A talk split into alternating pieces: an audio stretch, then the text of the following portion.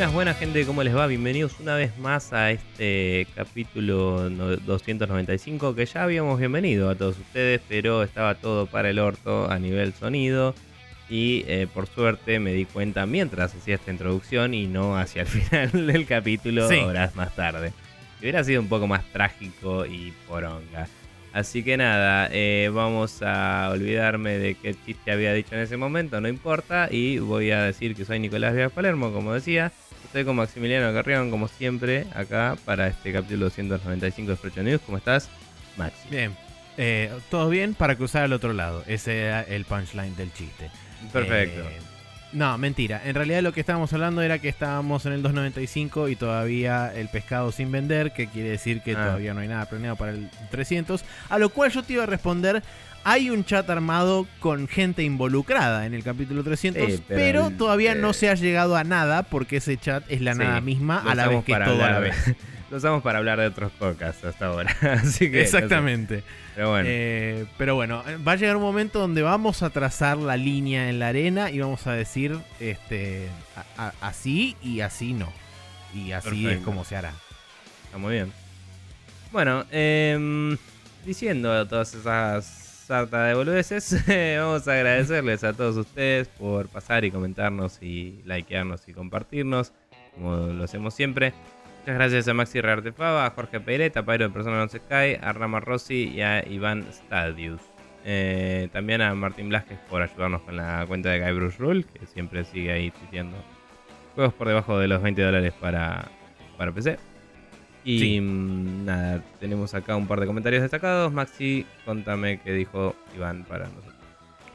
Bueno, Iván eh, nos dejó un comentario que dice, SteamDB también tiene ciertas estadísticas de venta, no sé si las sacaban del mismo lugar que Steam Spy y quedaron desactualizadas o si tienen una fuente distinta. La verdad que no me acordé que también existía una cosa que se llama SteamDB, pero creo que SteamDB más que nada saca de los registros públicos de Steam, o sea, cuando Steam publica y sube, digamos, eh, por ejemplo, las entradas de juegos y demás que esos siempre están públicos porque pertenecen al storefront de Steam. Entonces no sé qué tanta data de ventas en realidad tenga eso más que de disponibilidad de títulos. Creo que tiene disponibilidad, precio y cuál fue y como que va haciendo un registro overtime de las ofertas para ver cuál es el precio más bajo ahora, pero no, no sé si tiene números duros, la verdad. Por ahí usa por ahí usa los concurrent players o, o algo así. Claro, bueno. Eh, pero sí, debe usar más la información de los títulos que de las personas. O por ahí usaba el de las personas y va a tener que dejar de hacerlo, que es lo que está sugiriendo justamente claro. a Iván. Eh, pero bueno, eso es un buen dato que no teníamos en cuenta. Habría que chismear a ver si, se ve afectada la plataforma. Em, por otro lado, tenemos un comentario de Rama Rossi que dice: Muy bueno este programa y los anteriores que no comenté. O sea que todos los que no haya comentado Rama estaban buenos, los otros eran una mierda. Es lo que entendí. Exacto. Eh, Nico, te banco con Clemps. Me hace cagar de risa, que era el, usuario de YouTube que había recomendado la otra vez, que hace los reviews de Nier. Creo que vos viste. Sí, yo estoy viendo. Yo vi todos los de Drakengard y empecé a ver los de Nier. Me vi solamente el primero por ahora. O sea, el primer video del primer Nier. Em, quiero, quiero terminar de ver el Nier y los de Automata voy a esperar a que termine de sacar toda la serie completa. Y una vez que termine la serie completa, ahí voy a verlo entero medio paja que me vi tres y es como, sácame el cuarto, capo. Y no, no pasó todo. Pero bueno. Pero bien. Para la, gente, para hacer eso. Yo mientras voy a comer galletitas, porque no es Bien, eh, vuelve, eh, este, para felicidad de Rorro Cístaro, vuelven las galletitas y comer en el aire. Eh, para la gente que quiera mandarnos feedback, comentarios, temas de discusión, tópicos, comentarnos qué onda su vida y demás menesteres, Pueden hacerlo a spreadshotnews.gmail.com que por ahí es digamos la vía donde más pueden extenderse libremente y este, no hay ningún problema con eso. Eh, si no, pueden pasar por facebook.com barra News, que es nuestro fanpage, donde nosotros siempre por ahí recolectamos la data y los mensajes y demás cosas. Además, también ustedes si quieren pueden ahí comentar las noticias que vamos posteando durante la semana, junto con el podcast todos los martes. Eh, por último, arroba News en Twitter, donde justamente Maxi Artefaba y demás personas twitteriles pasan por ahí y dejan comentarios y hablan y charlan y también likean y comparten. Y por último, nuestra Google Forms, si van a Facebook en el botón de Contact Us, eh, un botón azul que está por ahí arriba.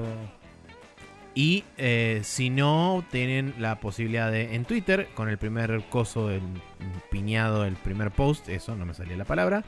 Eh, se me había cortado tu, tu, video, así que hay un momento que digo, se recortó el video y si no lo editas, ahora la gente entiende por qué. Continuemos. Bueno, perfecto. Ahora sí, entonces ahí, había quedado... ¿Qué?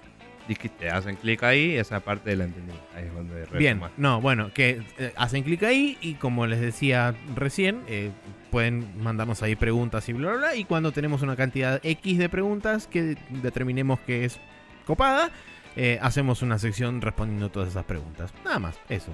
Está bien. Tienes que empezar a contar más conciso eso, porque siempre los flashás en su máxima expresión y es como recibimos preguntas, cada tanto las contestamos.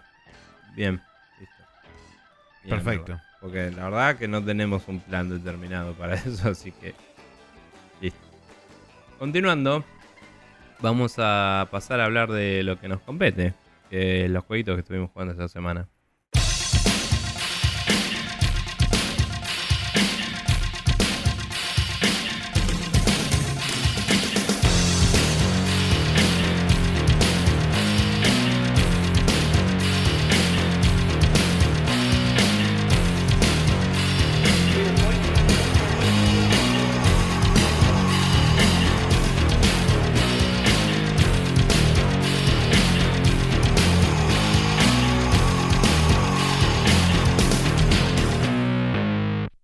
Acá de vuelta en el Now Loading, donde vamos a hablar de los juegos que estuvimos jugando esta semana. Em, volví a jugar, lo cual es bueno. Sí, le cambié los eh. colores porque me irritaba mucho que ah, estuviéramos del mismo color. sí, sí, sí, está bien. Yo lo iba a hacer y colgué, no sé, buscando en comentarios y todo eso. Em, estamos dormidos, gente, no rompa los juegos. Maxi, contame. ¿Terminaste de Suicoden 2? Eh, hubo hay una mala noticia. Hubo ah, un accidente muy grave y muy importante. Hay una fibra muy fina. Ahí, sí, eh, es un, es un tema sensible porque han sucedido cosas muy graves esta noche acá. muy serias. Sí, muy serias también y muy graves. ¿Por qué? ¿Qué sucedió? Yo me adentraba en lo que calculo yo que sería el último cuarto del juego, o incluso menos todavía, el último diría por ahí octavo, quizás. Eh, o el último décimo, me atrevería a decir. Porque se sucedieron cosas, yo hipotéticamente había reclutado a los 108 personajes que tenía que reclutar para justamente obtener eh, dos cosas. Primero, eso te da la oportunidad de acceder al mejor final del juego. Y segundo, eso te da también la oportunidad de acceder a la magia más poderosa de la runa del protagonista. ¿Qué sucede? Eh, primero se activa la última magia de la, de la, runa del protagonista a través de una cinemática que ocurre en el juego cuando tenés justamente los 108 personajes reclutados. Cuando llegó es el momento de activarse esa cinemática, de repente el juego, mi juego, fundió a negro y arrancó una escena después, contigua al día siguiente. Y fue como, en la guía dice, si no se activa esta escena es porque no tenés a los 108 personajes. Entonces yo dije, hmm, che, para, ¿qué pasó acá? Volví a cargar el save anterior previo a esa escena y fui a un lugar donde en el castillo que vos tenés, tenés como una especie de, megalito gigante donde vos hablas con un chabón y están ahí inscriptos todos los personajes que vos reclutaste, cada uno con su estrella eh, regente. Porque cada uno de, de, los personajes está como asociado a una de las 108 estrellas del no sé qué, creo que es el budismo o algo por el estilo. Em, viene de ahí. Entonces cada uno de los personajes dentro del juego tiene una estrella de nombre encima. Y entonces por supuesto fui scrolleando a través de todo ese megalito gigante para ver quién era el personaje que me faltaba. Efectivamente había un personaje que me faltaba. Y por supuesto recurrí automáticamente a la internet. Eh, a fijarme quién era ese personaje. Va, mejor yo me fijé en la guía. Busqué justamente el, el nombre del personaje. Va, el nombre de la estrella. Y cuando me apareció el personaje en la guía, dice, este personaje se recluta automáticamente después de X momento de historia. Y es como, entonces, mm, ¿no se activó? Y digo, ¿lo tengo? Capaz no está ni siquiera en el castillo y se bugueó el personaje y no lo tuve nunca. Agarré, me fijé cuál era el personaje y el personaje en cuestión es el que básicamente, el único que te permite reordenar la party y, digamos, activar personajes y desactivar personajes en tu party. O sea, es vital para el, para el transcurso del 95% del juego. Y el personaje está en el castillo, yo puedo interactuar con el personaje en el castillo, puedo cambiar mi party, puedo hacer toda la, funcionalidad que tiene ese personaje, pero no figura como reclutado en la, en la tableta y básicamente eso hizo que no pueda... Eh, no pueda, digamos, continuar con el juego. O sea, puedo continuar con el juego, pero ya sé que no me va a tocar el final bueno y que va a terminar mal todo. Y justamente la idea de hacerlo con la guía era justamente para poder reclutar a todos y bla, bla, bla. Entonces es como que llegué a ese punto. Encima, para colmo, este personaje es uno de los primeros que reclutas a través de historia. O sea que más o menos creo que desde la hora 10 o 12, voy 50 y pico, eh, que ese personaje debería estar, entre comillas, reclutado. Eh, y por supuesto, no tengo un save que tenga 15 horas. O sea, tengo cuatro saves creados, de los cuales los fui este, sobreescribiendo encima a medida que iba avanzando. Con espacios más o menos prudenciales. O sea, entre el primer save y el último tengo, no sé, cuatro horas de juego. Em, pero bueno, eh, es una cuestión de que tanto para atrás no puedo ir. Y bueno, eh, ese es el, ese es el, el detalle. No. No puedo hacer absolutamente nada para remediarlo más que arrancar de cero de vuelta. Así que eh, lo que va a suceder es que le voy a dar un descanso al Suicoden. Ah, eh, y quizás lo, arranque de cero de vuelta en algún momento del futuro. Eh, probablemente durante el transcurso de este año. Porque lo quiero jugar porque realmente me interesó y, me gustó. Y ahora quiero saber cómo termina. y em, también sabes que te puedes fijar en el momento que lo tenés al chabón y bueno. Exactamente, lo que voy a hacer es en el instante que lo recluto, me voy a fijar a ver si aparece y una vez que aparezca... Lo, grabás antes y, lo probás 70 veces hasta que ande y listo. Sí, sí, sí, totalmente. Lo que no pude encontrar en ninguna parte, así que no sé qué tan común será este, este bug, eh, no pude encontrar en ninguna parte que haya gente que se queje o haya gente eh, preguntando si esto era común. O sea, es rarísimo, es una instancia sumamente rara. Sobre todo con un personaje que se recluta automáticamente después de un momento de historia.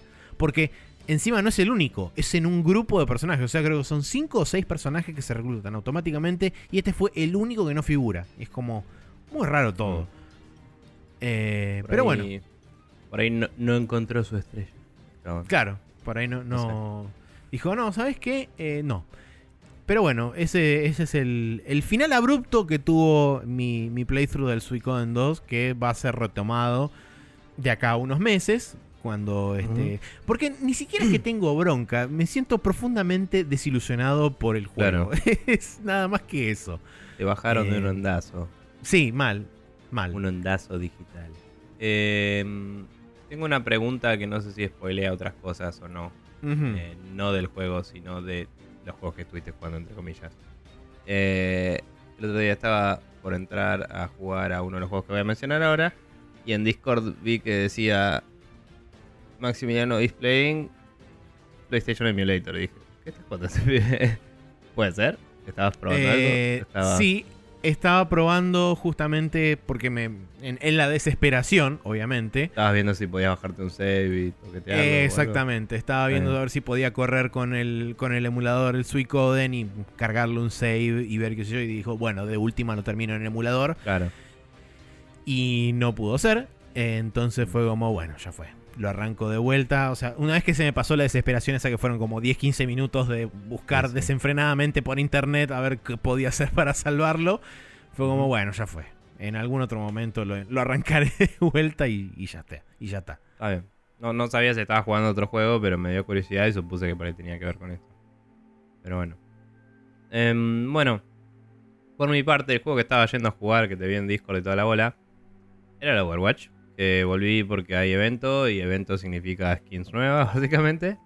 Y hace poco salió Brigitte, que es un nuevo, héroe nuevo también. Entonces es como que me dieron ganitas de probar a ver qué onda. Em, y nada, justo medio como que volvió un amigo del laburo a meterse, mi amigo Nacho, el que, el que hace los runs de Mario. que llegó a nivel a, a 13 en el mundo y lo bajaron a 16 de nuevo. Y está puteando y va a ver si puede volver a ascender, por cierto. Em, pero bueno. Eh, cuestión que eh, me puse a jugar, él está jugando, está jugando otro amigo que en desde que salió el Overwatch es lo único que juega y no juega absolutamente na- nada más y es lo único que juega. Y, Bien. mm, y nada, está jugando una amiga que streamea y todo. Y dije, bueno, me meto a jugar. Y mm, hice los, los, los matches para ver en qué rango estoy. En un, estoy en un rango medio Siome, no me sorprende. Porque no jugaba hace mucho y porque a veces cuando entras a hacer los placement matches en la mitad de la season, todos los que les interesa jugar el, el ranked ya lo hicieron. El, el ranking, digamos, ya se metieron. Entonces te toca Claro. con super randoms y a veces te tocan un equipo de bien poronga. Eh, y bueno, la comí bastante en los placement matches. Em, igual mide tu desempeño individual, pero si tenés un mal equipo se te suele complicar invocar ultimates y esas cosas porque necesitas coordinar un poco. Por supuesto. Em, pero bueno, continuando. Hice los placement matches, no jugué una mierda de competitivo, así que los hice al pedo. Y me puse a jugar. em, el evento bastante quick play. ¿no? eh, busqué prim- jugué primero bastante Quick Play, que es el modo normal, probando a Ah. Brigitte eh, y volviendo a ponerme con los héroes y todo, pero el personaje de Brigitte es muy interesante porque es un, un healer ofensivo, digamos. Como un mini tanque. Eh, tiene un escudo y un arma melee, no sé si viste algo de ella. Eh, Em. vi screenshots nomás de Mm. poses y demás cosas, pero no la vi. Nada, tiene, en tiene un flail, digamos, que no sé el nombre en español, pero un palito con cadena y bola contundente Sí. en la punta. Un Morning Tiene- Star, pero no. Mm, claro, que tampoco sería la palabra en español, así que no importa. Eh, pero bueno. Em, y nada, tiene un escudo también y básicamente es parecida al Crusader del Diablo 3, para quien le sirva la referencia, que también está, por cierto, en el Heroes of the Storm. Entonces tiene algunas habilidades similares. O sea, vos apretás un botón y pones el escudo enfrente tuyo. El escudo te cubre a vos solo, a, vos sola, supongo, porque es una mujer. Em, digamos, a diferencia del escudo de Reinhardt y eso que es más para cubrir el equipo, es como un escudo individual. Si alguien quiere cubrirse con eso, tiene que estar atrás tuyo, básicamente. Pero la gracia de este escudo es que mientras te defiende, te permite avanzar hacia los enemigos, que vos querés entrar en rango melee, básicamente. Y después con el... Si estás manteniendo el botón derecho, haces clic izquierdo, haces un shield bash y los stuneas. Y el shield bash además hace un pequeño dash hacia adelante. Entonces corta la distancia cuando estás cerca del enemigo, los tuneas y después lo cagás a palos, zarpado. Y cada golpe que le metes te cura. Y cura a cualquier amigo tuyo que esté en el área. Entonces curás a los bifes. Y, Bien. mm, sí. También tenés un botón que le puedes dar curación a otro a mano. Y si ya está lleno de vida, le da armadura, que es una especie de vida extra. em, que, que se acumula, digamos, se estaquea. Pero no te puedes curar a vos mismo, que otros healers en general se regeneran o, o tienen la posibilidad de curarse a sí mismos. La única em, forma que tenés vos de curarte a vos mismo es pegando. Pegando, claro. Entonces es, es medio como un healer que tiene característica de tanque y debería jugarse un poco como un flanker de tipo tenés que ir y golpear. O sea, tenés que tratar de que no te bajen cuando estás yendo hacia ellos, entonces probablemente te convenga ir por el costado. Y cuando estás ahí, entrar a los bifes.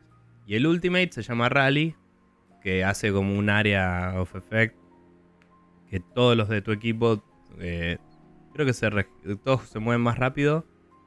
Y no sé si se regeneran pasivamente, pero cuando vos pegás se regeneran mucho más que cuando, que cuando lo haces sin el rally. Entonces es para ir y hacer un teamfight, básicamente. Cuando vos tirás eso es hora de que todos vayan a los bifes, básicamente. Claro. Y, mm, y nada, la verdad que está buena, es versátil, es, es una forma distinta de jugar que los otros héroes, lo cual es me sigue impresionando como los chabones de Blizzard siguen inventando tipo distintas formas de jugar el mismo juego, ¿no? Mm. Em, me resultó muy copado. Y después eh, sí me jugué, como decías, el evento PB, que es el de... eh, no me acuerdo el nombre ahora, pero ponele ese. sí, el evento PvE se llama. Sí, o sea, se llamaba Uprising el año pasado y este año hay otro. Down Rising. No. Down lowering, no.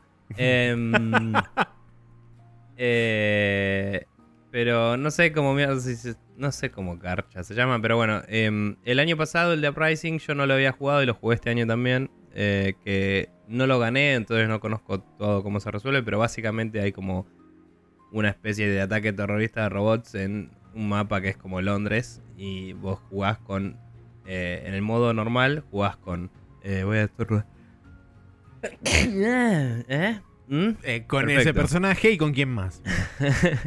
Jugás con Achu, el negro del, de la peli de Robin Hood. Eh, no. Em, ¿Era de la de Robin Hood? Sí, en Men in Tights. bien, perfecto. Está en Netflix ahora. No importa. Continuando. Eh, jugás con Reinhardt, con Tracer, eh, con eh, Torbjorn y con Mercy. Que son como medio el, Medio como los original X-Men, ¿viste? que eran como claro. cuatro eh, X-Men locos que eran, bueno, es una movida así, solo que Tracer, entre comillas, sería su primer misión, ¿no? Y, y es como que la, historia, tiene una mini historia y va como eh, interactuando los personajes mientras avanzas en, el mapa. Pero solo lo jugué una vez y, no se nos bajó uno y de a tres se nos complicó y nos bajaron, así que perdimos. Eh, pero bueno, eso es el modo normal del año pasado. Después tenés el mismo modo con todos los héroes y puedes elegir otros héroes y es solo pasar la misión sin la parte de la historia, digamos. Claro. Y después está la de este año, que es una misión em, oculta, digamos, que la hace Blackwatch, que son como donde están los héroes que por ahí hoy en el lore ya no son parte de Overwatch, pero lo fueron y eran como la parte que hacía las, las Special Ops, ¿no? Sí. Eh, o las Black Ops. Entonces tenés a Macri, a Reaper, a, eh, ¿cómo es? A Moira, que es la que salió hace un tiempo, que cura y, drena vida. Y a Genji. Y con esos cuatro tenés que pelear contra miembros de Talon, entre comillas, que es una organización que no sé si en el lore se explica bien cuáles son sus fines, pero es como malos de James Bond, digamos. Claro, es de donde está Widowmaker y demás. Sale, claro, Widowmaker, Sombra y alguno más. Em, así que nada, es como que te expanden el lore, hay un cómic que te introduce el evento y es, interesante todavía como la narrativa está metida así nomás en el juego, pero está, digamos. Y, el juego fue interesante también, el modo, porque eh, los enemigos son como mini arquetipos de los héroes. Eh, hay unos chabones que son medio soldiers y hay otro chabón que es medio otra cosa, uno que es medio Genji, qué sé yo. Y, mm, y nada, es bastante entretenido ver cómo se complementan las habilidades de estos héroes y cómo lo hicieron a medida para ellos y cómo puedes romperlos si jugás el mismo modo con todos los héroes, que también está la opción. Em, eh, pero nada, la verdad está muy bueno y me hizo practicar un poco con Macri, que no lo uso nunca. Eh, son situaciones de práctica medio palopa, porque en el juego normal nunca vas a tener eso. O sea, acá los, los chabones te vienen en escuadrones de A4, ¿viste? Y es como que se reposicionan para que les pongas una granada de estunear al toque. y en un juego normal no va a pasar eso. Eh, y no van a tener tan poca vida, entonces te va a costar un huevo matarlos y todo. Pero digo, está bueno que como una forma de jugar personajes que por ahí no estás acostumbrado a jugar, está bueno meterse a estos eventos y pelotudear un rato. Te da cajitas y boludeces.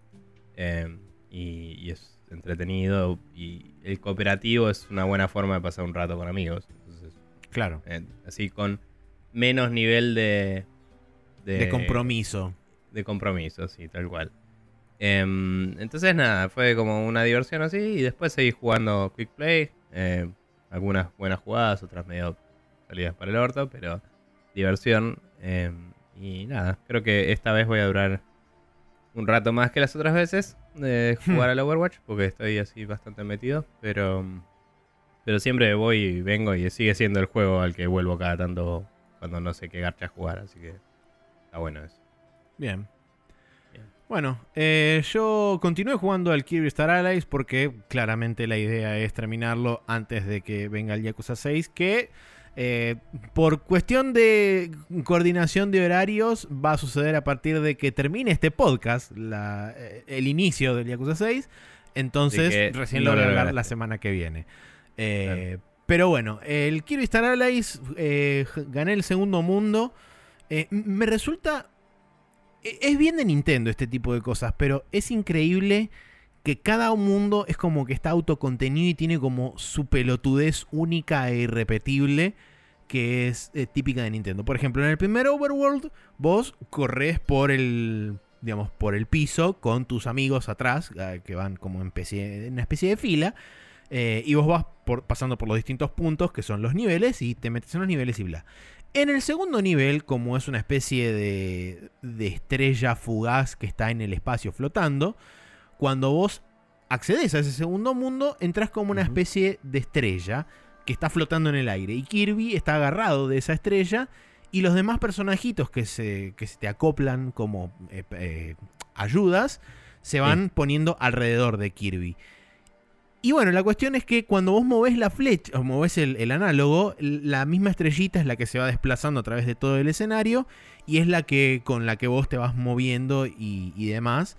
Y es tipo una boludez que no, no suma ni resta absolutamente nada, pero es como que es temática al, al mismo nivel en sí, porque espacio, estrellas fugaces y bla.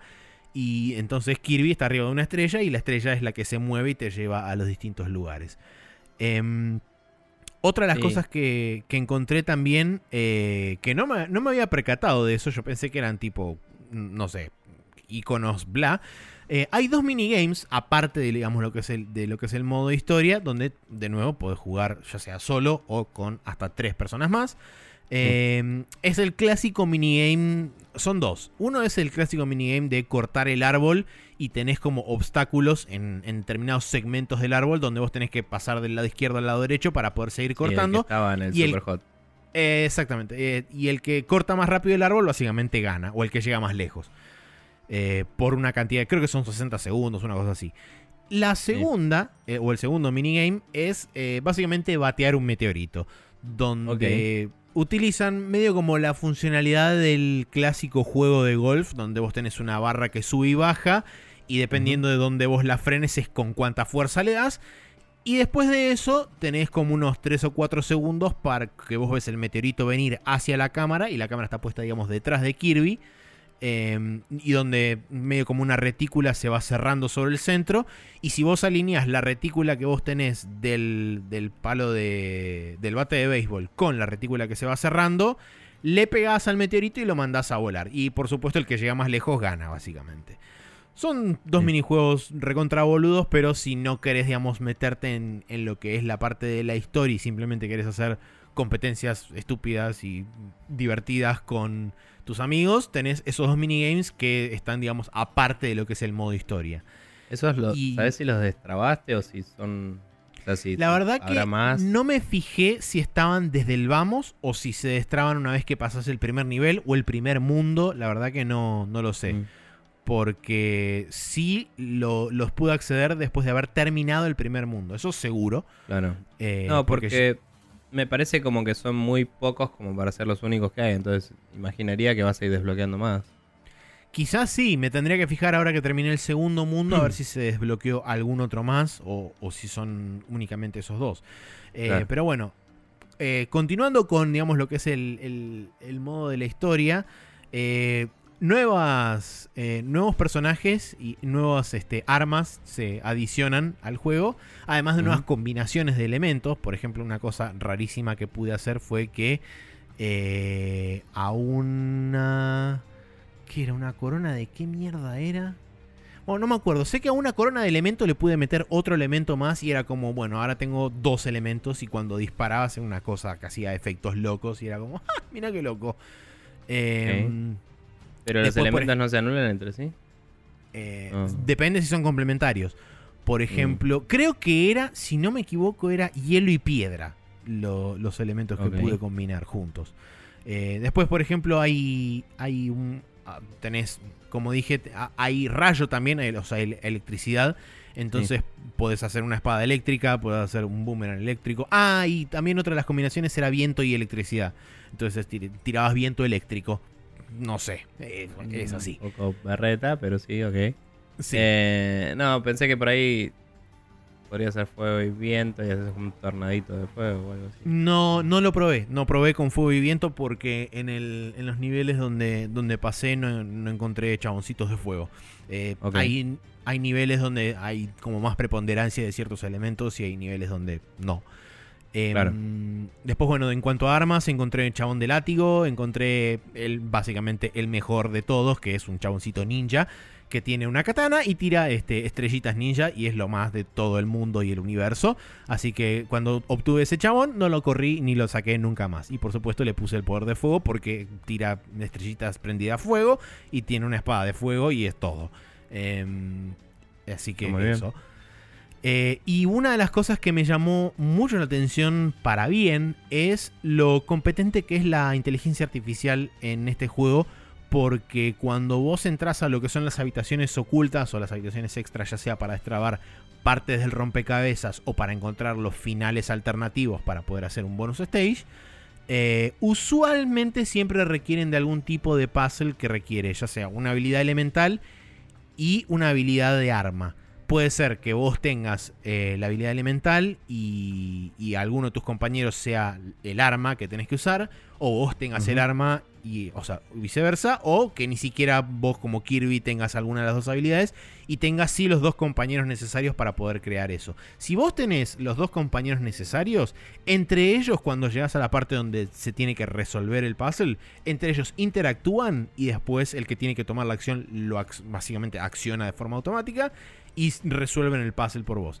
Es medio choto, digamos, eh, que te resuelvan el puzzle, pero me pareció copado y me pareció eh, bueno que no te digan, no, bueno, como no tenés este, como vos como Kirby no tenés el poder para poder solucionarlo, no vas a encontrar la solución a este puzzle, tenés que salir, buscar un chaboncito que tenga ya sea o el poder de fuego, ponele, o este el boomerang y después cuando entras de vuelta tenés que combinarlo y hacer vos y resol- resolver el puzzle.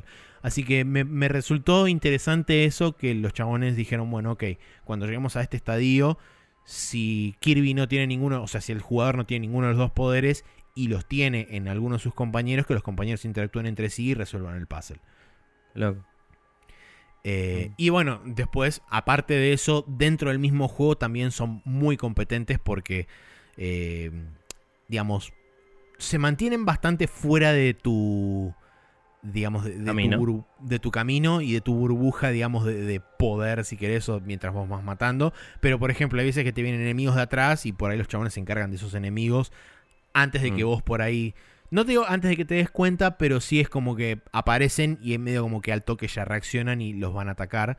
Entonces es como que te sirven medio de escudo en cierta forma. Eh, Así que es, es interesante la verdad. Me gustaría poder probarlo de a más de una persona. Que si bien es divertido, creo que parte también de la gracia es el caos que se genera cuando hay más de una persona jugando a la vez. Porque eh, la aleatoriedad que le agrega eso al hecho de, no sé, eh, por ejemplo, querer robarse poderes o, o- o cambiar de personajes y demás, es como me da la impresión de que debe agrega- agregar aún más a la diversión. Sí, seguramente eh, altas discusiones. También. Pero bueno. Em, sí, sí, es un juego que tiene pinta de que para un couch co-op es la que va. Pero bueno. Em, continuando de mi lado, estuve jugando un poco al Double Dragon en un arcade el día de ayer. Eh, fuimos al bar este nuevo que salió que se llama El Destello. Así, con ese nombre eh, allá en Palermo. Y era la despedida de un par de amigos del laburo, fuimos, qué sé yo, bla, bla, bla. Eh, de golpe tenía 800.000 fichas, me sobran un montón todavía. Estamos acá como ok. para representación gráfica del asunto. Y mm, nada, eh, estuvimos jugando Double Dragon con un amigo un rato. Em, no tengo muchas memorias de niño de jugar Double Dragon por no tener consolas y por no ir mucho a los fichines y ser una persona muy de PC. Entonces es como que no tenía ningún tipo de expectativa, prejuicio, de conocimiento o jui- juicio no prejuicioso de- al respecto. Y me mandé y fue como, ah, mira qué loco, tipo, las cosas con dos botones y un salto, tipo con piña, patada y salto, hace cosas bastante interesantes. Em, Sí. O sea, cuando te agarran los enemigos, si apretas patada, pateas para adelante. Y si apretas piña, es como que te liberás del agarre. Y no terminé de entender cómo Garcha haces el agarre vos, pero pasa. Me parece que los controles no terminan de ser claros, pero está buena la cantidad de combinaciones que puedes hacer con esos tres botoncitos de mierda. Em, y sí tiene tipo un síndrome de no entiendo tus hitboxes cuando están pegando y cuando no. Es algo que pasó en muchos arcades en la vida, ¿no? En, en Em. líneas generales, el 90% de los beatemaps sufre de lo mismo. Sí, es que es medio una cuestión de, de, de no tener definidos los lanes, digamos. Los, los Sí. tipo, de- vos estás en la misma línea que el enemigo cuando estás en el mismo pixel perfecto o cuando estás arriba, en el medio o abajo o cuando estás... ac- Y es como... Es difícil de medir. Eh, el último que había jugado que tenía problemas serios de eso y que básicamente tenías que aprender a jugar ese juego era el de Scott Pilgrim. Era como si no estabas en el mismo pixel no le pegabas al chabón y era una paja. Sí. Pero bueno. em, nada, entonces es como. Fue una experiencia interesante y, y divertida. A cada rato nos golpeábamos entre nosotros sin querer. A cada rato nos caíamos en algún lugar que nos sacaba una vida de una y era como la puta que te parió. Pero divertido y.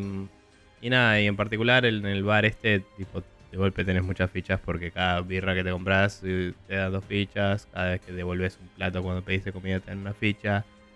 Y posteas una foto del bar así o alguna boludez te dan una ficha. Entonces es como que no era, uy, no, me perdí la vida y ahora tengo que gastar otra ficha. Era como, bueno, acá hay otro. Pum.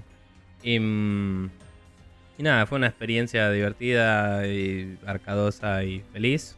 Em, y, o sea, cada tanto está bueno hacer eso. Igual, a pesar de el, la tangibilidad del objeto arcade y la nostalgia que provoca, como dije, no tengo una nostal- nostalgia por eh, los arcades de la misma forma que otros.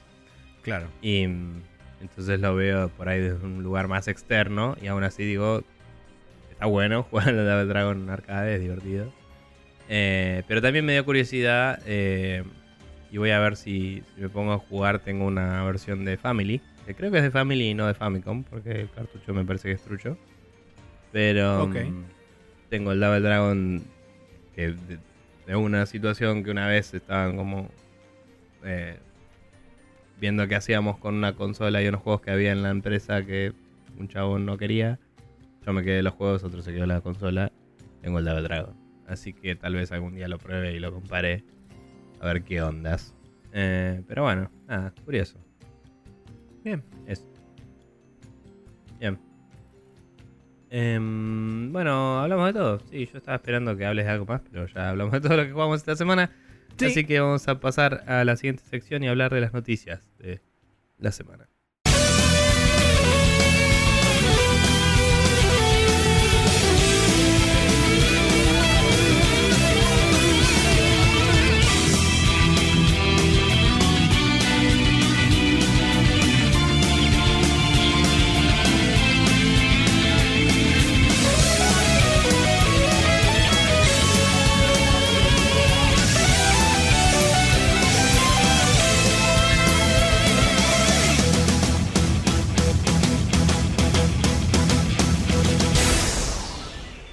Acá en el Rapid Fire, donde tenemos algunas noticias para discutir.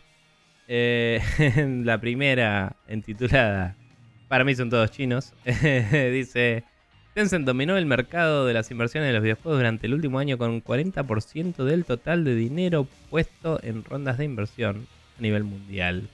Esto básicamente quiere decir que fue el mayor inversor en, en videojuegos, digamos, Sí, el año Durante los últimos 12 meses, con el 40% del total de las inversiones.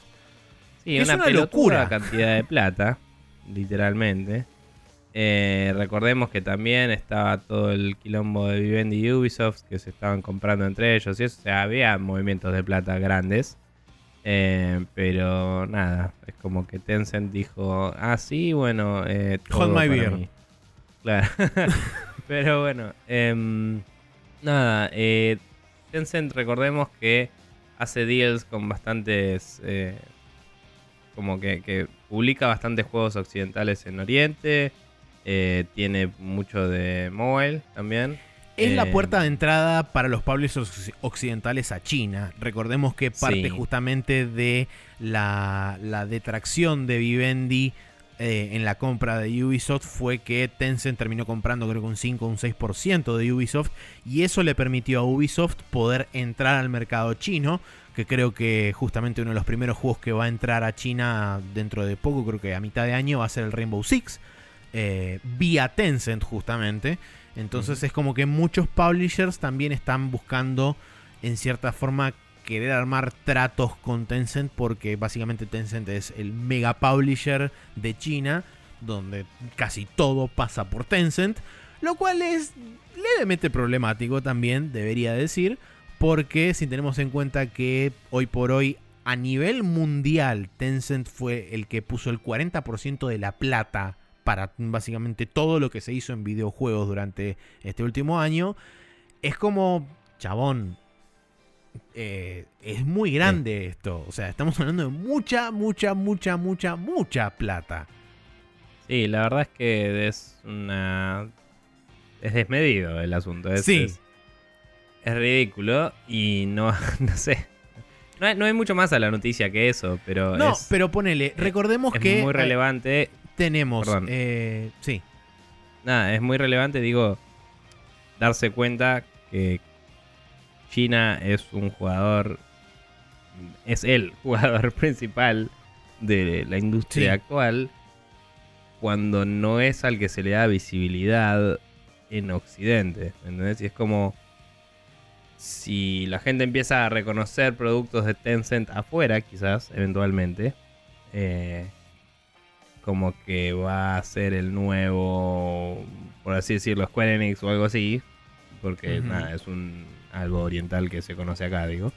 Eh, pero digo, es como que en realidad sería más como el nuevo Valve o algo así. Es como. eh, sí. Tiene una medida que no se corresponde con lo en cuenta que lo tenemos, es lo que quiero decir. Sí, Es, totalmente. eh, es un jugador principal y está medio en las tinieblas para nosotros. Y eso es Y medio raro. y nosotros-. Hace un tiempo lo medio que lo habíamos dicho cuando estábamos hablando de lo, emergente que era el mercado chino en general y justamente de cuando creo que era Sony o Microsoft estaban intentando meter a vender consolas después de que se había levantado no sé si el ban o la prohibición o algo por el estilo así que había tenido durante muchísimo tiempo China en, en plaza y justamente hablábamos sobre la, el crecimiento desmedido que estaba teniendo el mercado chino dentro de China. Y cuando eso se expandiera al resto del mundo, de hecho ya lo, lo habíamos empezado a ver con un montón de juegos en Steam eh, que estaban recibiendo cualquier cantidad de atención del público chino. Y de hecho eso también causó muchos, este, lo que fue durante un tiempo la moda del review bombing, donde había un montón de gente que pedía eh, traducción de los juegos a chino y si no lo tenían te tanqueaban el, el score, digamos, interno de Steam, donde todo el- todos los chinos de, de China te, te downvoteaban el, el juego y te hacían que el juego fuera una cagada, entre comillas, según, según los review scores. Así que eh, el mercado chino es un mercado muy fuerte que eh, recién hoy es como que la gente, por lo menos dentro de la misma industria, lo está empezando a mirar con otros ojos que, ah, mira, hacen copias o hacen cosas baratas y bla. Eh, realmente Sí, hay que tenerlos muy en cuenta. Como que se abrió el accidente de a poco entre que no me acuerdo hace cuántos años fue que de golpe se podían vender consolas y antes no se podía. Y em, No fue hace no mucho, sé. fue hace 2-3 años más o menos. sí, un par de años nomás. Y no sé, o sea, de la PC siempre tuvieron acceso, pero no sé si habrán cambiado de alguna forma las condiciones o si simplemente empezaron a publicar más juegos occidentales ahí y se dieron cuenta de que había plata. Pero como que una había una barrera impenetrable ahí de negocios que de golpe se abrió y fue como open the floodgates, se fue todo Sí. al choto. O sea, es como ahí está toda la plata. Y estuvo pasando eso quizás antes con Hollywood, que se ve mucho. Había un video que analizaba eso, de hecho. que hablaba de películas Sí. Categóricamente de mierda, como Transformers, ¿no? Pero, pero hablaba de eh, cómo, tipo, de golpe las cosas en vez de pasar en Nueva York empiezan a pasar en Hong Kong y cómo eh, a- empiezas Ujú. a ver camiones que están llenos de caracteres chinos y cómo empieza a haber más representación de actores chinos en el cine y todo. Y dice, qué casualidad, ¿no? Y es como, y sí, o sea, la plata está ahí, o sea, no me acuerdo qué película de mierda fue. Probablemente la última Transformers tuvo una venta de taquilla mucho más alta lejos en China que en cualquier otro lugar del mundo.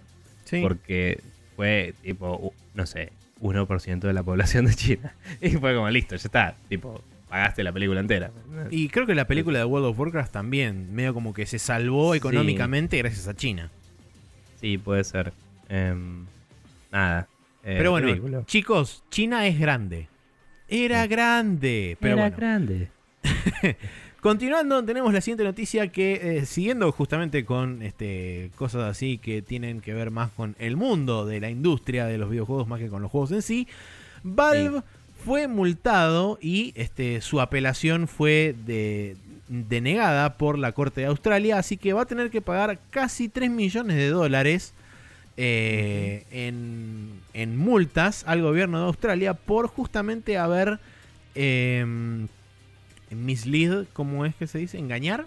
¿Puede ser? Eh, sí, sí. Le hizo un truco. Sí, eh, básicamente les hizo un eh, truco a los australianos creyendo que, o sea, a, a través de las políticas de reembolso que ofrece Steam. ¿Por qué? Porque se, se- básicamente el gobierno de Australia puso como precedente que las cosas que se ofrecen vía digital son catalogadas como bienes. Y entonces las políticas de reembolso que ofrece Valve son insuficientes, o mejor dicho, no están contempladas para lo que los bienes digitales para que bienes digitales sean considerados como físicos. Entonces hay como una discrepancia ahí. Valve ah, básicamente alegó de acá a la eternidad que los, las cosas digitales no son bienes, mientras que el gobierno de Australia dijo sí son bienes. Bueno, yo quiero apelar a que no son bienes. La apelación fue negada, así que pagar a plata. Y bueno, la, la pregunta es si van a tener que instaurar nuevas políticas de reembolso en ese país o mm, qué va a pasar. O sea, no creo Es que una buena diga, pregunta uy, eso". me voy de Australia porque no, no es algo que le convenga en ningún sentido, creo. Ahora, desde que tiene hace tiempo la división de, de zonas con precios distintos y todo, que ya lo tiene hace como, no sé, 8 años, em, es como que tiene la posibilidad tranquilamente de manejarse distinto en distintos países y, y le permitiría seguir operando dentro de la ley, todo bien. Sí, Pero por- nada, se está poniendo medio, no te digo turbio, pero picante Valve con las cosas. Es como... Mm, Yo creo que el ambiente en general de las cosas internéticas se está poniendo picante para todo el mundo en general. A ver, el planeta se va a la garcha, no es el punto. Lo que digo es.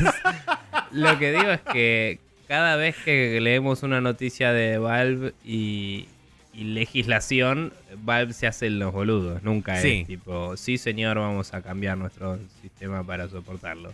Que es lo que hacen las empresas eh, que no tienden a corporación maligna de malo Sí, habrá, habrá que ver cuál es el cuál es el siguiente paso de esto, porque por el momento la noticia lo único que habla es justamente sobre la, la multa que recibió Valve y no creo que no menciona el, el plazo que tiene para pagar esa multa, pero sí la última frase es la interesante de esto que viene justamente del el dictamen este dice si un, si un cliente va a comprar un producto online que está defectuoso eh, tienen el derecho de, de recibir el de recibir una reparación, una, un reemplazo o una, un reembolso, tal y como si entraran a una, a una tienda física real.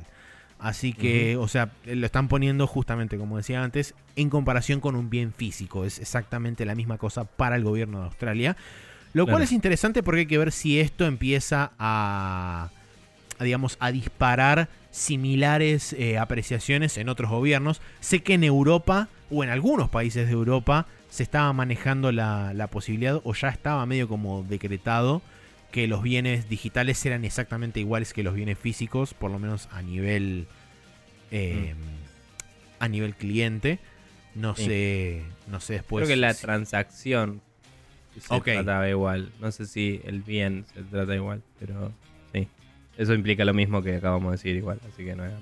Ah, ok. Em, pero sí, hay que, hay que ver, o sea, siempre los precedentes legales son, son algo a tener en cuenta para el futuro. Pero igual como decía, tenés la división de regiones de Valve, entonces tranquilamente obvio. pueden decir, bueno, en tu país lo hago así, en el otro lo hago así. No sé, eh, yo decía que, como digo, me, me- empieza a preocupar que la posición de Valve sea discutirle a la ley en vez de apegarse. Em, no es que me empiece a preocupar, pero es como... eh, creo que la gente que está informada está perdiendo cada vez más la fe ciega en Valve. Y creo que no la van a recuperar haciendo este tipo de cosas. Em, entonces, no sé, es medio tirando hacia el lado de turbio, digamos. Pero bueno. Em, Me hace acordar a tipo lo de lo de Blizzard con los tokens para vender cajitas en Sí. China y esas boludeces. Pero bueno. Whatever. Eh, continuando, tenemos la noticia de que Shinya Takahashi, eh, productor de Wave Race, em, um, ¿productora? ¿Shinya? ¿Es No, mm. Shinji es hombre. hombre? Ok, perfecto. Em, sugirió que podría ser posible la vuelta de la franquicia cuando se le preguntó si aparecería en eh, la Nintendo Switch.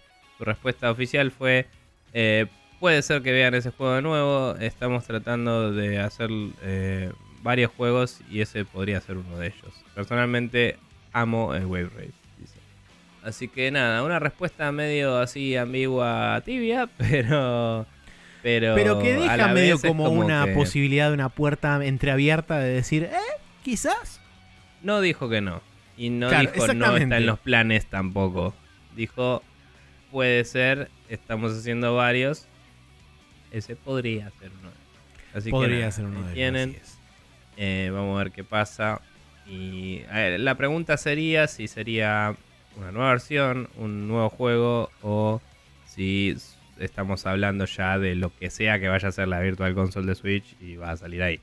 Eso es otra. Esa también es otra, otra gran. Igual dijo que están laburando muchos juegos y eso implica más hacer de cero, ¿no? Pero bueno, eh, qué sé yo. Sí, Nada, habrá que ver. Y justamente hablando de Nintendo y de expresiones de deseo también, eh, Platinum Games, puntualmente Atsushi Inaba y, este, y Camilla, fueron a Reboot Develop 2018, que es una, una especie de charla barra convención que se hace en Europa.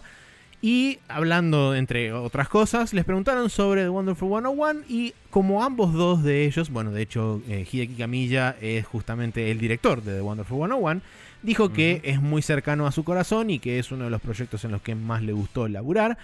Y eh, le gustaría que ese juego termine con un nuevo lanzamiento en la Nintendo Switch, dado que justamente eh, en la Wii U no fue, no fue súper exitoso. Yo creo que es un muy buen juego. Pasa que, bueno, también lo afectó la limitada cantidad de. Mejor dicho, la limitada llegada que tuvo la consola, la Wii U en Mm. sí. Entonces sería interesante si, si el juego obtiene un, una- un relanzamiento en la Switch, como lo tuvo Bayonetta 2 y como Bayonetta 1 también, y como han habido varios otros juegos de Nintendo. Si bien este Sí. juego no es específicamente de Nintendo, pero, pero fue publicado por Nintendo, entonces digamos que viene por ahí más la, la cosa. Sí, hay varios juegos también, aparte no de Nintendo, como el, el, el Fast RMX. eh, Y los demás. no sé. Sí, hay, hay Pero varios. hay Pero varios. bueno, es, es interesante porque justamente lo que, lo que dijeron fue que iban a necesitar la ayuda del público y hablando con la gente que estaba ahí, eh, pidieron a ver a quién le gustaría poder jugar el Wonderful 101 en Switch y básicamente pidió hagan ruido y la gente hizo ruido y entonces es como medio una suerte de mensaje pasivo-agresivo de parte de eh, la gente de Platinum Games diciendo dale guacho, publicame el jueguito. Eh, después hay un poco más de, de charlas sobre el tema de Bayonetta 3, que por supuesto a mí me interesa sobremanera. Eh, también hay un poco también de discusión sobre eh, cuál era la situación realmente de Platinum Games después de la cancelación de Scalebound, que hubo muchos rumores comentando sobre que estaban peligrosamente cerca de cerrar y qué sé yo, lo cual aparentemente no era literalmente así, pero no se descuenta la posibilidad de que habían quedado, quizá no tanto por ahí económicamente dañados, pero sí por ahí eh, espiritual y moralmente dañados. Me llamó la atención que tienen muchísimos proyectos dentro de, por lo menos eso fue lo que dijo Inaba, tienen muchísimos proyectos en desarrollo y eh, tienen casi 200 personas empleadas en Platinum Games, lo cual no pensé que era tan grande Platinum Games. Que después si te pones a pensar en, en, determinado momento que se conocían, había cuatro juegos en desarrollo. Estaba el Scalebound, el Nier Automata, el de las Tortugas Ninja y el de Transformers. O sea, necesitabas que tener cuatro equipos laburando a la vez lo cual hace que casi 200 personas sea más o menos un número coherente. Em, sí, sí. Paralelizas cosas igual, reusas gente en distintos. Sí, obvio, realocas gente a lo pavo, ¿no? Pero bueno. Em, así que nada, para la gente que quiera leer el artículo, la verdad que es interesante, sobre todo para la gente fanática de Platinum, pero digamos, el, el jugo más importante viene de que quizás haya posibilidad de que el Wonderful 101 salga en Nintendo Switch. Lo cual a mí me haría muy feliz porque sería básicamente el digamos, la, cortina del el telón final para que yo definitivamente guarde la Wii U. Porque ya está anunciado el Captain Toad, ya está anunciado casi todo lo que tenía en Wii U. Y fue como, bueno, eh, podría ser hora de quizás irla guardando y metiéndola en un cajoncito y que le pase a mejor vida.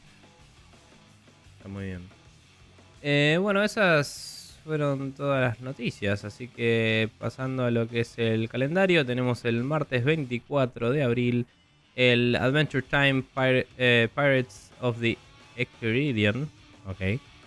Windows, Switch, PlayStation 4 y Xbox One. El Battletech que sale para Windows, Mac y Linux. Que ya me llegó mi key porque lo vaqueé. Así que aguante los robotitos eh, Tactics. Eh, Firefighters The Simulation para Switch, el Firefighters Airport Fire Department, que no sé si será un DLC del otro, eh, para Switch, el Frostpunk para Windows, el Galgun 2 para Switch y PlayStation 4, el Hello Kitty Cruisers para Switch, eh, South Park The Fracture But Whole para Nintendo Switch, todo eso martes 24, jueves 26 tenemos Super Robot Super Robot Wars X para PlayStation 4 y PlayStation Vita. Que en realidad eh, es una saga. sí. ¿Qué qué? Es el 10, eh, pero bueno, sí. Ok. Por ahí es Cross, ok. No sé. Em, esta es una saga que tiene como 20 y pico años, ¿no? Más o menos, sí, creo que arrancó en Super Nintendo, si no me equivoco. Eh, pero es como un crossover de mecha. Sí, es este un montón de mecas de un montón de autores diferentes y qué sé yo. Que uno diría, ¿por qué Maxi no juega estos juegos? Y la respuesta es porque la estética me resulta absolutamente repulsiva, que es básicamente super deformed. Y si hay algo que me genera repulsión instantánea es el super deformed. Ok, bueno. Eh, hoy conocido como Chibi también. También. No es literalmente lo mismo, creo, pero bueno. El viernes 27 tenemos Aqua Motor Racing Utopia para Switch y el Snow Motor Racing Freedom para Switch. Así que nada, sí, no sé alto branding, ¿eh? No sé, no sé ni qué mierda es, pero me gustó el branding. Es como, está bien, lo lograste. Sí. pero bueno. A través de algo llegaste. Sí, esos son eh, el calendario, las noticias y vamos a pasar a un hot coffee donde discutiremos sobre algo en particular.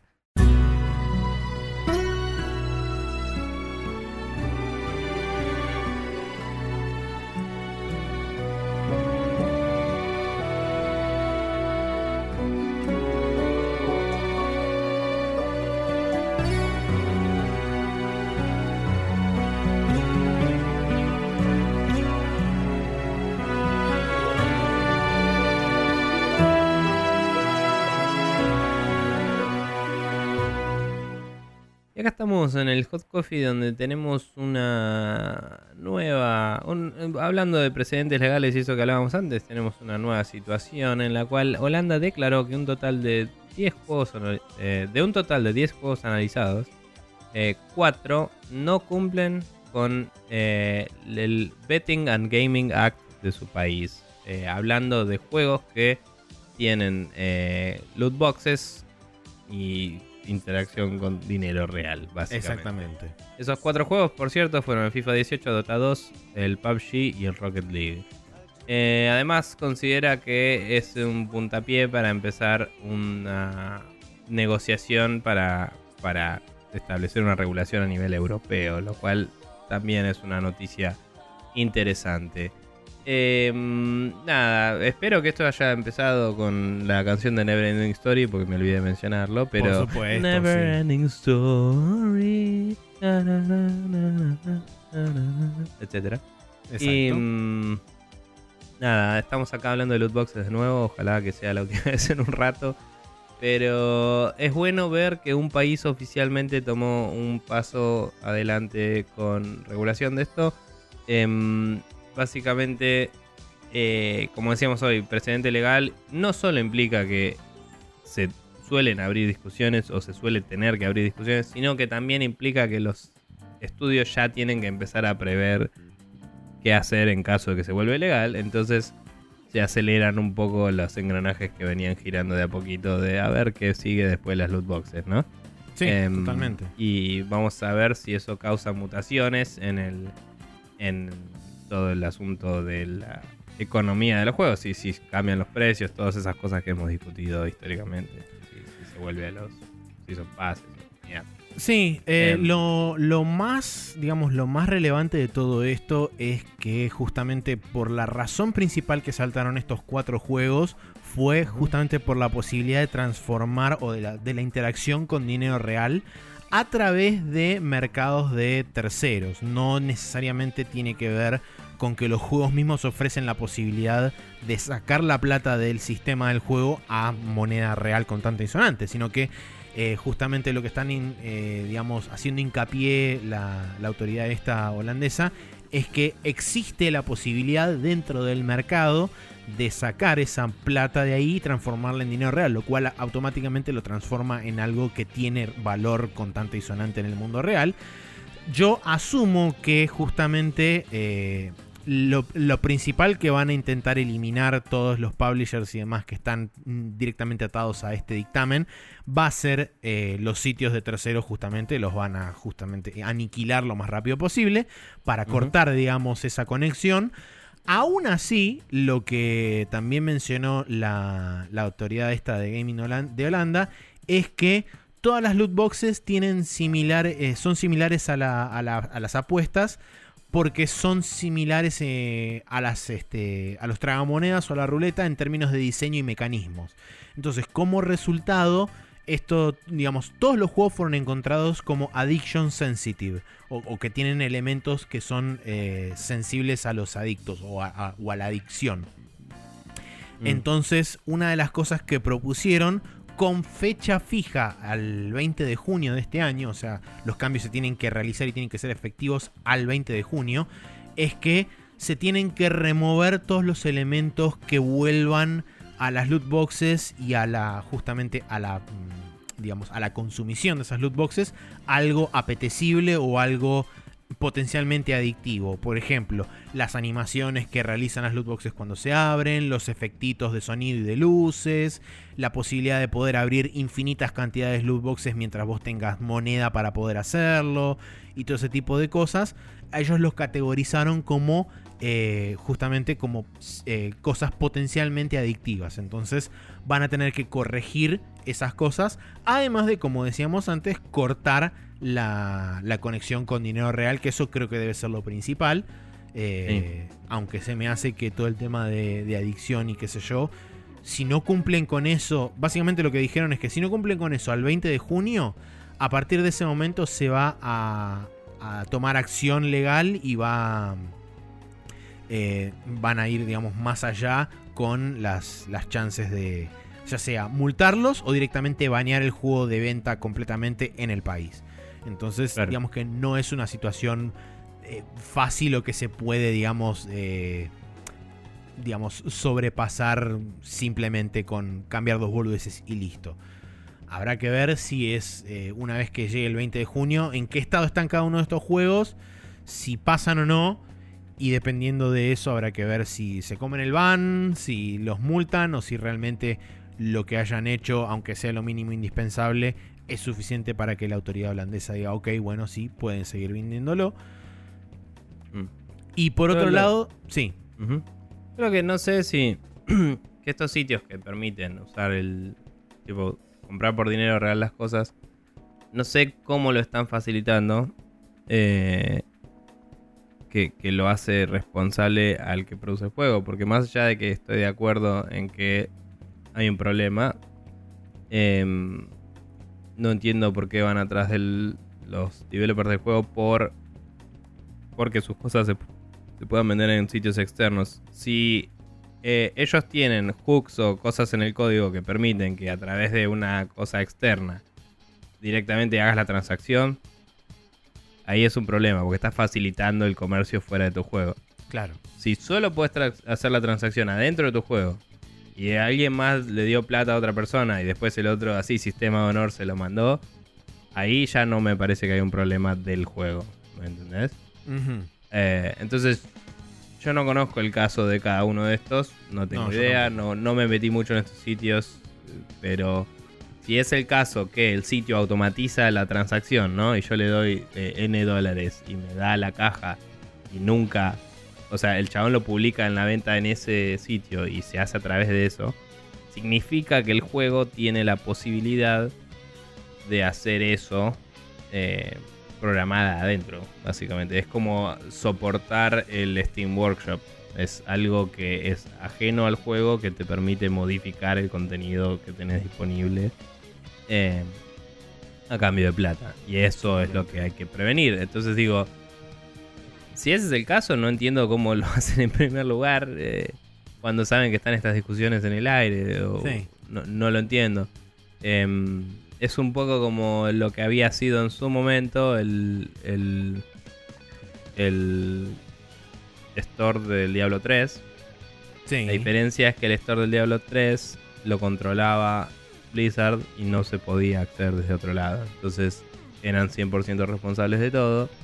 Y em, nada, eh, más allá de todo, igual al final escucharon a la gente y lo volaron a la mierda. Pero digo, em, hay una diferencia entre yo hago un store y puedes comprar y vender cosas de mi juego y yo te dejo que el otro tercero compre y venda cosas de esto. Y ahí es donde se arman estos sitios de apuestas y toda esa mierda que bastante cancerígena, por así decirlo. Sí. No sé. Y sumado a todo eso, digamos, como si eso fuera poco, después eh, el mismo, el Netherlands Gaming Authority, o la autoridad de eh, juegos de Holanda, eh, hablando con GamesIndustry.biz, dijo que, digamos, si- si bien no era la idea previo a esto, pero que eh, quiere trabajar en conjunto con el resto de los países de la Unión Europea para justamente establecer una especie de bloque a la hora de decir, bueno, ok, en, lo que respecta a microtransacciones, loot boxes y demás, eh, este va a ser la política de acá en adelante. Por supuesto que por ahora solamente es este pequeño dictamen de, de Holanda. Eh, se sabe que Bélgica está trabajando en análisis y demás para verificar justamente esto que salió a decir Holanda. Y según gente, este, digamos, de, la misma de la misma cosa esta de Holanda. Eh, aparentemente los belgas son bastante más estrictos en lo, que, en lo que es regulaciones y demás, así que habrá que ver cuál es la posición final del gobierno, del gobierno de Bélgica con respecto a las microtransacciones y a las loot boxes. Pero lo que me llamó bastante la atención de la nota esta de, de Games Industry es que el tipo dice, eh, el spokesperson, o mejor dicho, la, la persona que, que contactaron para hablar en nombre de, de, de la, de la agencia esta, de, Holanda, es que su, eh, su posición no fue una posición ni muy o sea, fue una posición bastante intermedia, no fue ni, ni súper este ni súper conservadora ni súper este, revolucionaria con respecto a esto, sino que intentaron caminar, digamos, una línea media que no, no se fuera de mambo para ninguno de los dos lados, porque la idea era justamente sentar una base sobre la cual después construir y poder decir, ok, bueno, ¿para qué lado nos vamos tirando? Ver cómo se adapta la industria con respecto a esa, a esa nueva, a ese nuevo estándar, y después de ahí Sí. ir trabajando en conjunto con tanto los publishers como el resto de los gobiernos, que eh, de, de Europa por lo menos en principio, que es la idea.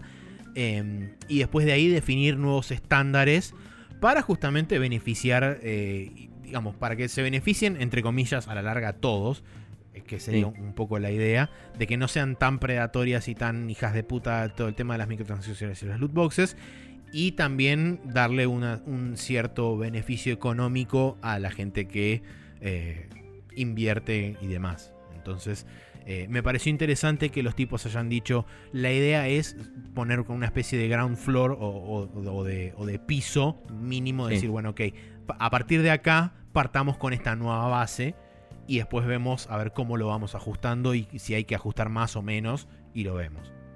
Sí, es que la realidad es que siempre se discute em, si son o no gambling, si no sé qué, qué sé yo, y es tipo. Si lo catalogas como gambling, lo tenés que regular de una forma que está establecida hace 100 años para otra cosa. Entonces, vos tenés que establecer cómo regular la venta de cosas en un juego, que es de- de- en un videojuego, que es otra cosa.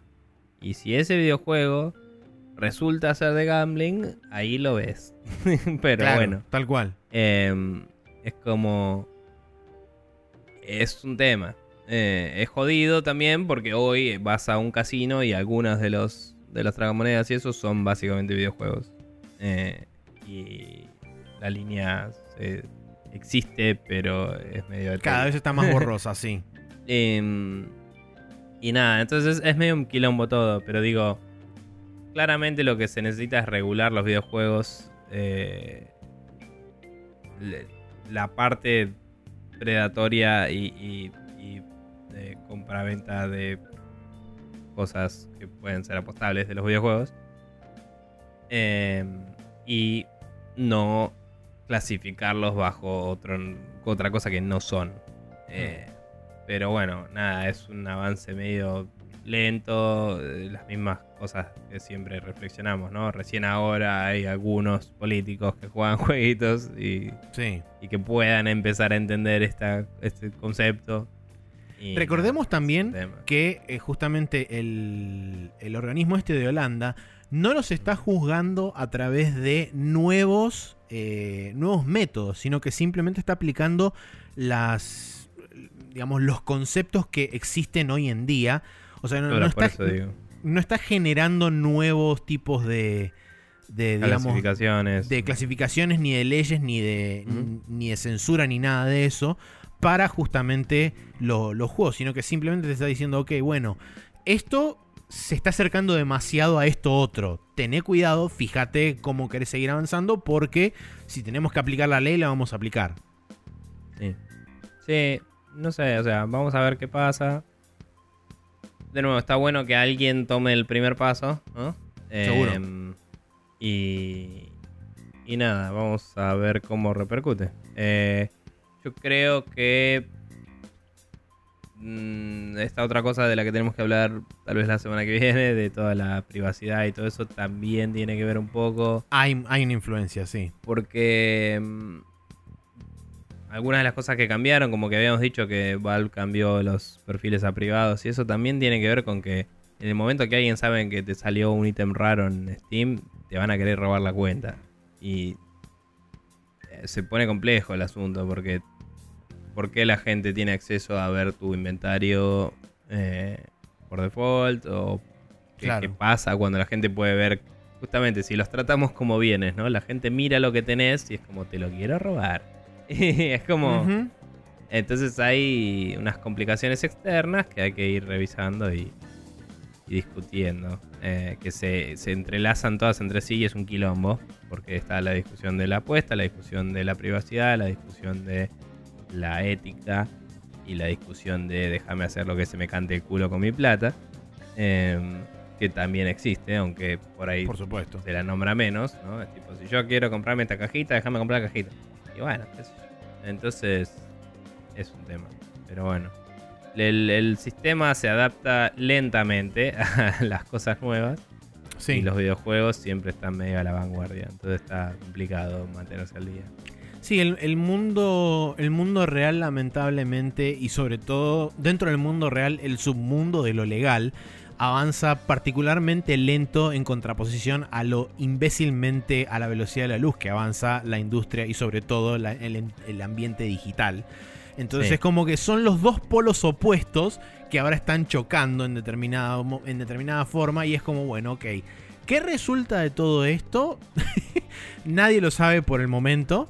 Eh, eh, es una historia que arrancó en septiembre-octubre del año pasado y que todavía no tiene ni siquiera un atisbo de verse solucionado ni por asomo. Eh, pero bueno, es cuestión de ver cómo, cómo avanza todo. Y, en base a este tipo de, de reglamentaciones o en base a este tipo de dictámenes, y depende de para qué lado caiga cada uno de los, de los organismos de diferentes países, eh, supongo que se llegará eventualmente a alguna suerte de acuerdo o no. Veremos. Habrá Pero que ver. bueno. Eh, al menos nos hace volver a escuchar esta bella canción que vamos a volver a poner ahora. Así es. y disfrutar eh, de, de. Pero bueno. Vamos a cerrar esta discusión y pasar a los eh, special moves correspondientes y después nos vamos a la goma.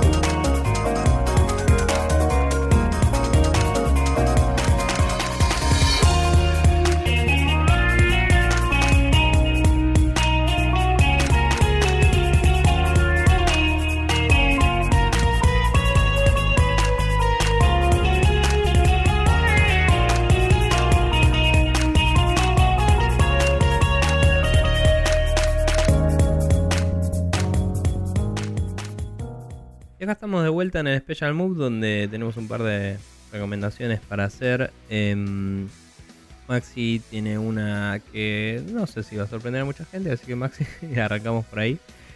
Sí, eh, el minuto Monster Hunter no estuvo presente en el Now Loading, pero está presente en el Special Move, porque les voy a recomendar con el advenimiento del el evento justamente de asedio del último Elder Dragon que apareció, eh, creo que el martes o el miércoles, o el jueves, no me acuerdo.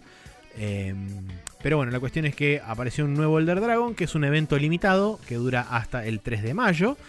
Para la gente que lo quiera, lo quiera hacer, puede entrar a Monster Hunter o bajarse la actualización y está ahí. Pero no es lo que voy a recomendar, sino que lo que voy a recomendar es una herramienta que es la wiki, o una de las wikis que yo por lo menos encontré más completas de Monster Hunter, que es la wiki de Fexa Life, de, perdón, Fextra Life.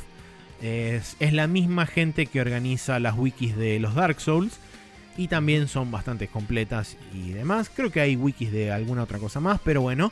Lo que tiene de copado esta wiki es que, por lo menos de las que yo encontré, es la que más rápido y más al día está actualizada, es la que más información tiene y es la que, por lo menos dentro de lo que es la misma comunidad de la wiki, tiene mucha, mucho movimiento. Hay, hay gente y responden rápido, inclusive creo que tiene asociado un canal de Discord. Eh, no me fijé todavía de asociarme al Discord eh, susodicho. Sí, Pero- tiene, me parece. Bien, ok. Entonces tiene un canal de Discord. Supongo que a través de ese canal de Discord se podrán organizar este grupos y demás. Podrán contestarse preguntas para gente neófita que no tiene mucha idea sobre eh, qué onda Monster Hunter y demás. Eh, así que es un recurso, así como la gente de Dark Souls bien lo sabe.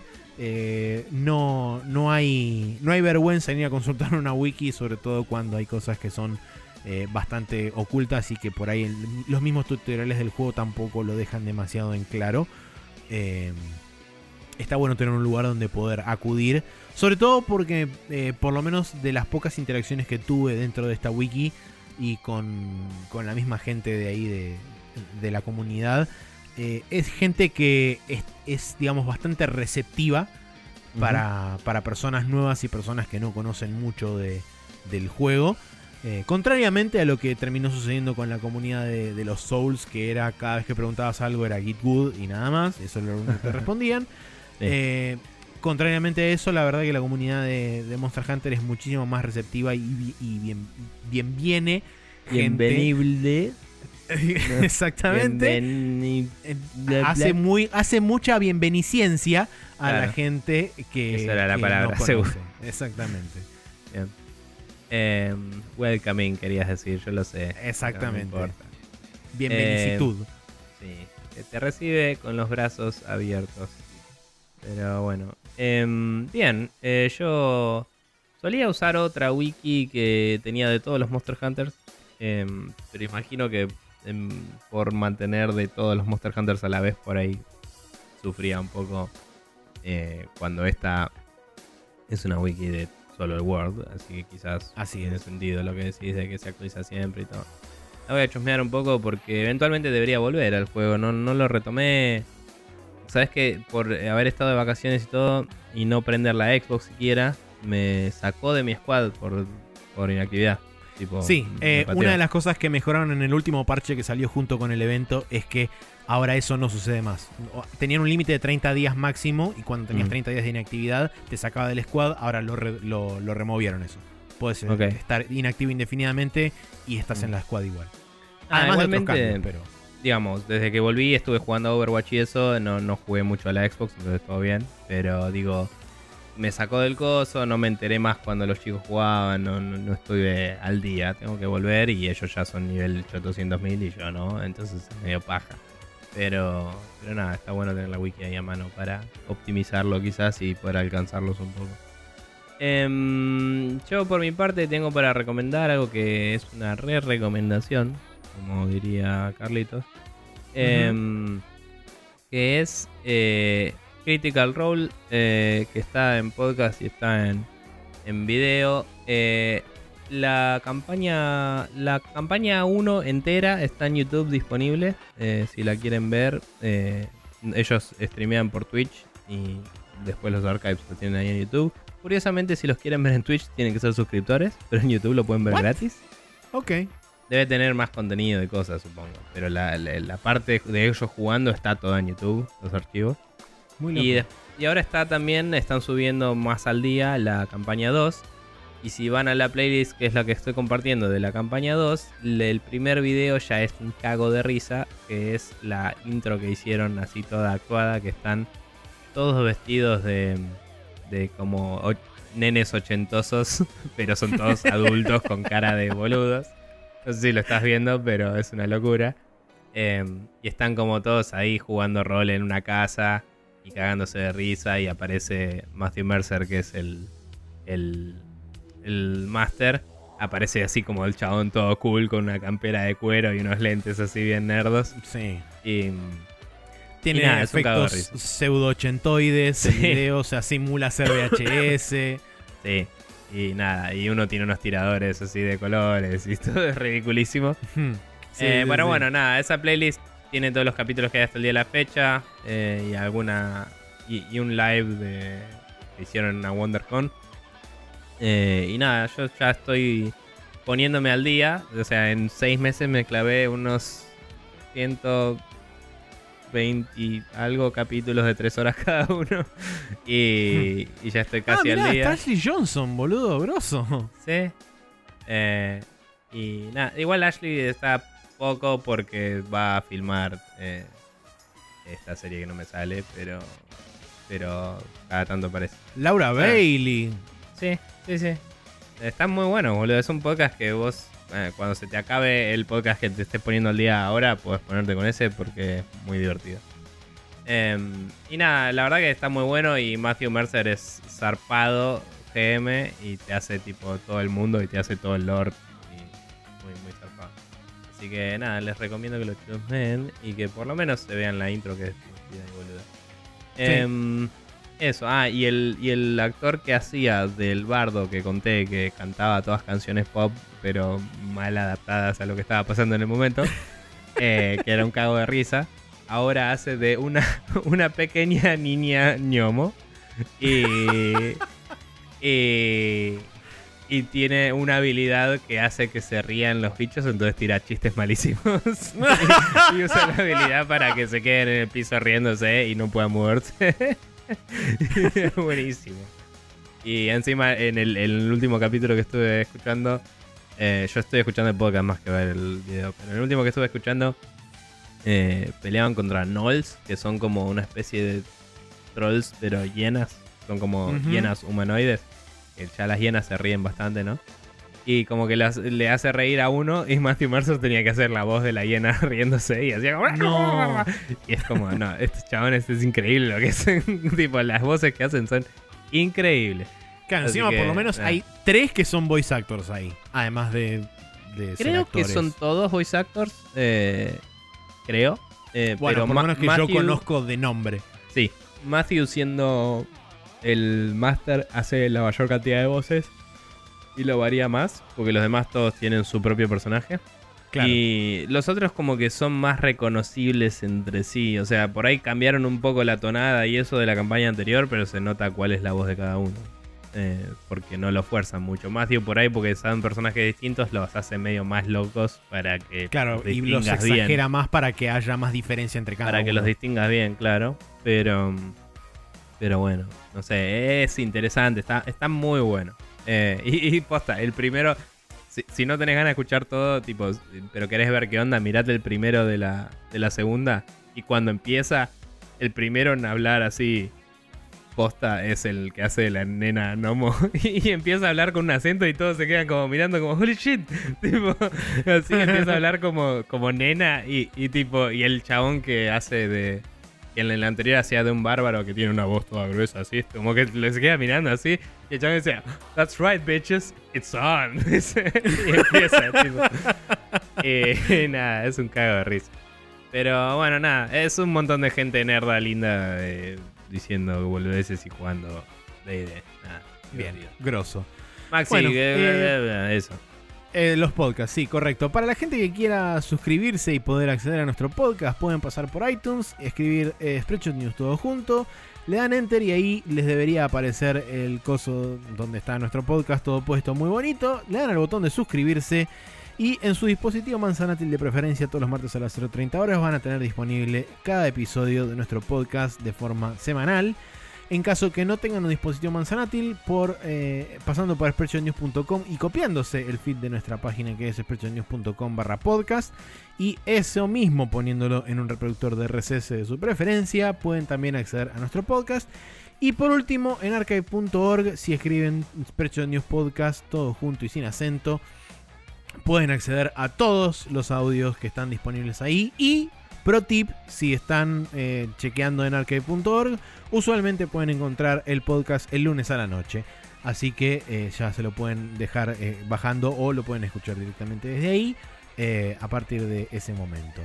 Tenemos videomagia en youtube.com barra TV donde hay un montón de series completas, algunas no, pero hay un montón de series de ahí, de videos que hemos jugado a lo largo del tiempo y eh, quedarán ahí archivados por el- los siglos de los siglos o hasta que YouTube explote, lo que suceda primero.